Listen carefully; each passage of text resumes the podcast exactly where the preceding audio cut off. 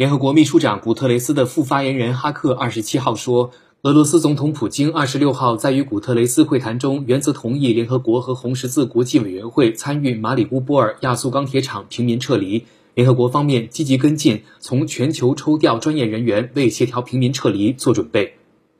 哈克在纽约联合国总部例行记者吹风会上说。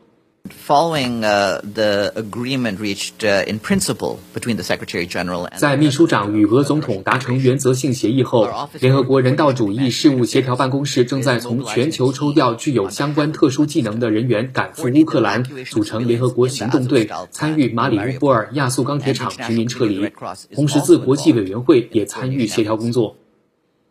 联合国方面二十七号分别与俄罗斯和乌克兰当局就亚速钢铁厂平民撤离执行机制进行讨论。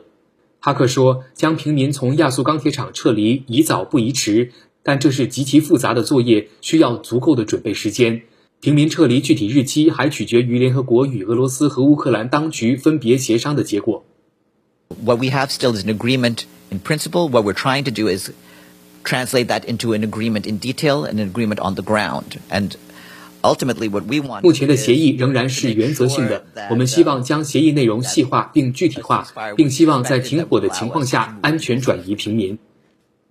俄罗斯国防部长绍伊古二十一号说，超过两千名武装人员被牢牢围困在亚速钢铁厂内，强攻需要三至四天时间。普京同日下令取消强攻亚速钢铁厂的计划，改为封锁，不让任何武装人员从中逃脱。乌克兰政府表示，有包括工人、妇女和儿童在内的平民被困在亚速钢铁厂。